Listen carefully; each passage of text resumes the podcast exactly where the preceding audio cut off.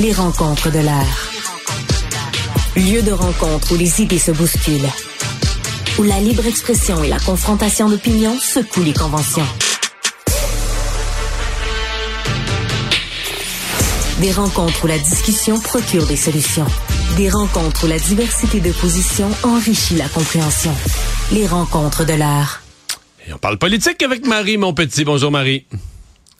Salut Mario. François Legault a conclu euh, son euh, caucus aujourd'hui. En fait, c'était sa première, ce, ce, deux jours de caucus avec ses députés. C'était sa première apparition de l'année. T'en retiens quoi?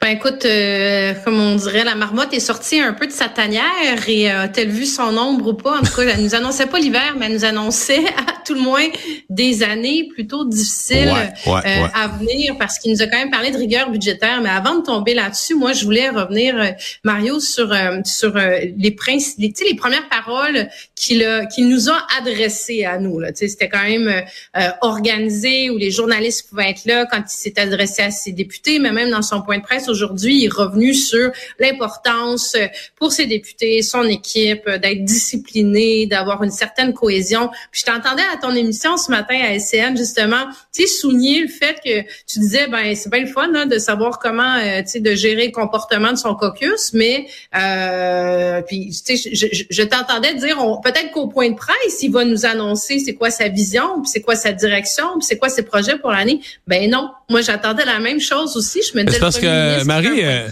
Nous dire qu'ils vont être disciplinés, qu'ils se le disent entre eux autres puis qu'ils le fassent, mais sincèrement, à mon voisin, ça l'intéresse pas tellement. À la limite, toi puis moi, on va peut-être jaser de ça parce qu'on fait de l'analyse politique puis de la stratégie puis on constate leur manque de discipline. Mais pour le commun des mortels, c'est comme, mais qu'est-ce que tu veux? Qu'est-ce que tu fais que, qu'est-ce que tu fais avec mes impôts? Qu'est-ce que tu fais avec mon argent? Qu'est-ce que tu fais avec mes, mes, mes urgences d'hôpitaux? Qu'est-ce que tu fais avec les écoles?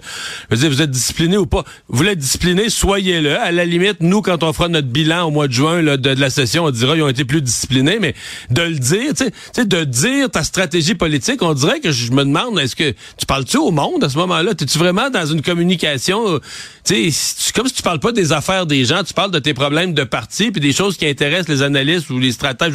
Il y a un point qui est que, que je suis pas certain que c'est une communication utile finalement. Je me posais la question, je la Euh, pose à haute non, voix. Non, non. Je pense que poser la question à Mario, c'est répondre. C'est pas une communication utile. Puis en plus de ça, même pour nous comme analystes politiques, ça les dessert là, parce que tu sais quand il nous dit, j'ai demandé à ma gang d'être plus euh, discipliné euh, euh, au niveau de la, de la dynamique, tout ça. Puis, euh, ben, puis, lui, tu sais, je veux dire, il souligne le fait. Dans le fond, ce qu'il souligne là, c'est qu'ils n'ont pas été disciplinés, c'est qu'ils sont mis le pied dans la bouche un paquet de fois en 2023, euh, c'est qu'il n'y a pas eu de cohésion dans l'équipe, c'est qu'il y a eu des distractions sur plein plein de dossiers, puis ils sont tombés deux pieds dedans au lieu d'être focus sur les priorités du Québec, les priorités des gens. Écoute, j'ai-tu besoin que tu viennes mettre un cercle autour de la tâche en plus de ça? Donc, non seulement pas utile, effectivement, puis comme tu dis, je pense que les gens, ce qu'ils veulent savoir, c'est euh, j'ai pas de médecin de famille, euh, j'ai été à l'urgence pendant les vacances de Noël, j'ai attendu je sais pas combien d'heures, puis je suis pas capable d'avoir accès à quoi que ce soit. Mes enfants Ouais. ont pas eu d'école pendant cinq semaines, puis là, j'ai des enseignants qui sont moyennement motivés, qui refusent l'entendre. Tu sais, c'est tous ces enjeux-là. Puis, tu même quand il est quand il est venu parler de priorité, ça j'ai trouvé ça particulièrement aussi ironique, tu sais, de deux façons.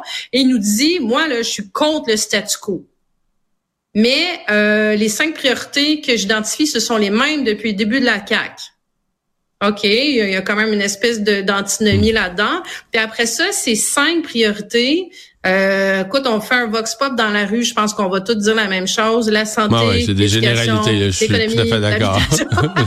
mais Il Marie, a pas euh, un politicien qui peut se promener en identifiant pas ça, mais, Mais- c'est quoi tes projets, c'est quoi que tu fais pour Ouais. nous? Mais, je t'entends dire que c'était mince, mais je suis assez d'accord là, sur euh, ce qui s'en vient dans les mois à venir. J'ai néanmoins retenu une chose, puis j'y réfléchissais, puis je me disais peut-être qu'elle va être plus importante qu'on pense dans les mois à venir. C'est la réforme de la construction, parce que ça, il en a parlé, euh, il a positionné ça. Et tu parles des gens de l'industrie de la construction, c'est une grosse affaire là, pour diminuer les coûts de construction. Puis tu sais toute l'histoire que pour faire, tu pour faire un vestibule, l'entrée d'un petit bungalow, ben ça t'en prend un, un pour la céramique, puis un charpentier, puis un électricien, puis tu ça te prend tous les spécialistes pour faire un, un petit job, ça multiplie le prix du vestibule par trois. Toute cette histoire là, on, on pourrait arriver à un autre affrontement important entre le gouvernement et les syndicats. Je me demande, puis quand il dit les partis d'opposition sont contre le changement, je me suis dit, est-ce que c'est de ça qu'il parle? Est-ce qu'il prépare le terrain pour forcer un peu les partis d'opposition à l'appuyer sur ça, sur la construction? En tout cas, je me suis demandé, est-ce que cette affaire-là de la construction, qu'on voit peut-être pas venir, puis que le public voit pas venir, pourrait devenir une affaire plus grosse que ce qu'on ce qu'on entrevoit à ce moment-ci, là? Moi, je pense qu'ils vont avoir le vent d'en face euh, vraiment, vraiment euh, niveau 9, 9 euh, échelle de Richter là, en, termes de... Ah oh, oui, oui. Sur ce dossier-là, je pense qu'il va avoir une levée de bouclier extrêmement importante. Mais de la FTQ Construction? syndicats de FTQ Construction, mais tout, là, je pense qu'il y, y, a beaucoup de gens qui vont jouer sur le fait que le premier ministre s'est toujours présenté comme un premier ministre des régions. Et là, ça vient toucher, entre autres, un espèce de protectionnisme régional, en ce sens qu'un promoteur ou en tout cas quelqu'un qui arrive avec, avec son équipe euh, normalement, devait, on simplifie ça, mais tu t'en vas au Saguenay-Lac-Saint-Jean ou tu t'en vas à Gaspésie, tu as une obligation d'avoir un pourcentage de ton équipe des locaux, exactement. Il vient Ça, c'est la bataille de Rambo-Gauthier, euh, là. Ouais, mais ça, moi, je pense que M. Legault, ça va y faire, ça va y faire très, très mal parce que, justement, ils vont jouer, puis là, tu vas avoir des ces députés en région qui vont se faire souffler dans le cou, qui vont avoir des rencontres. Je pense que ça va être difficile. Puis Jean Boulet, qui est un qui est un ministre extrêmement euh, euh aimable, a, euh, a tendance aussi, pour l'avoir vu dans différents projets de loi, à je sais pas comment dire, à, s'affaiblir un peu devant ce genre de pression-là. Mais je, je, je, je, continue de penser que c'est une bonne direction que prend le gouvernement Legault avec ce projet de loi-là. Euh, de ce que je comprends, de ce qu'il y a sur la table pour le moment. Ça va y prendre une liste stéréo. Ouais, mais on a des besoins. Écoute, je veux dire, juste pour les, l'ensemble des projets du gouvernement, des maisons des aînés, des hôpitaux, des écoles, mais euh, tous les chantiers de façon générale, si on veut sortir de la crise de l'habitation, à un moment donné, il faut que ça construise. C'est pas juste un enjeu de permis, c'est aussi un enjeu de, de main d'œuvre. Donc, s'il y a place à la simplification, go, go. Mais c'est sûr que les syndicats vont. Écoute, il y a déjà une levée de bouclier là-dessus. Là.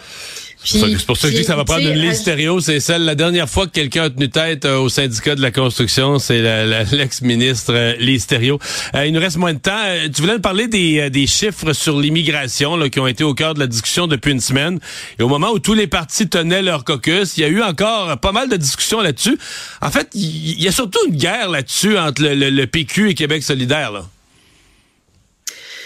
Ouais, ben là, écoute, on y est allé de, de du classique, c'est les caucus de, de, de précessionnels. Donc, tout le monde donne son avis. Puis là, l'immigration, on n'a pas fini d'en entendre parler. Hein. Tu sais, ça risque d'être encore un dossier extrêmement euh, au cœur de l'actualité politique euh, tout, tout le printemps 2024, probablement plus. Et ce qui me, ce qui m'agace là-dedans, Mario, ça m'a toujours agacé, c'est de voir des partis politiques qui sortent des chiffres à droite, à gauche. Là, tu avais le Parti libéral du Québec aujourd'hui qui était go, go, go. Nous, on, on en veut plus. Euh, tu sais, basé sur la question euh, de, la, de la pénurie de main d'œuvre, soit, mais tu sais, c'est parce que tu peux pas isoler une variable et pas tenir compte des autres variables.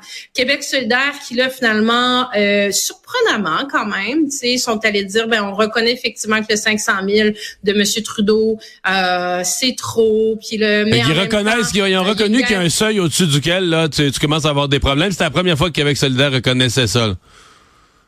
Exactement, tu sais, mais en même temps, il dénonce le fait que le PQ, puis il dénonce euh, pas super adroitement, là, je trouve, du côté de Québec solidaire, il dénonce euh, l'intention possible de, du Parti québécois de diminuer un seuil à 35 000 euh, immigrants hmm. par année. Mais tu sais, dans toute cette discussion-là, moi, ce qui m'a jeté à terre, c'est de voir Christine Fréchette, la ministre de l'Immigration, la semaine dernière, dire on n'a pas de données sur les besoins du Québec. On est en attente d'avoir des données sur les besoins du Québec. Hmm. Moi, j'en reviens toujours à ça, là, 20 000, 40 000, 70 000, là, c'est comme au plus offrant, là, une fois, deux fois, trois fois à juger. Là, c'est comme ah là il y a une pénurie de main d'œuvre, on en veut plus. Ah là il y a une crise d'habitation, on en veut moins. On peut dessus juste comme identifier les besoins du Québec et la capacité euh, d'accueil du Québec. Tu peux pas prendre juste une variable puis pas prendre l'autre variable non plus. Puis là, comme il y a beaucoup, je pense, de politiquerie derrière ça. Il y a beaucoup de, on parle à notre base, dépendamment si on est tel parti, on fait un calcul mathématique mhm. de ce qui va être le mieux, dépendamment si on est des, justement des libéraux, des Québec solidaires ou des péquistes. Ça, ça, ça, dessert tout le monde parce que si on n'en accepte pas assez, c'est un enjeu. Puis si on accepte trop aussi, donc je veux dire, on se dessert collectivement avec cette espèce de bataille de chiffres-là. Il faut documenter davantage les chiffres autour qui, qui encadrent le débat. Marie, merci beaucoup. À demain. Merci, Mario. On s'arrête.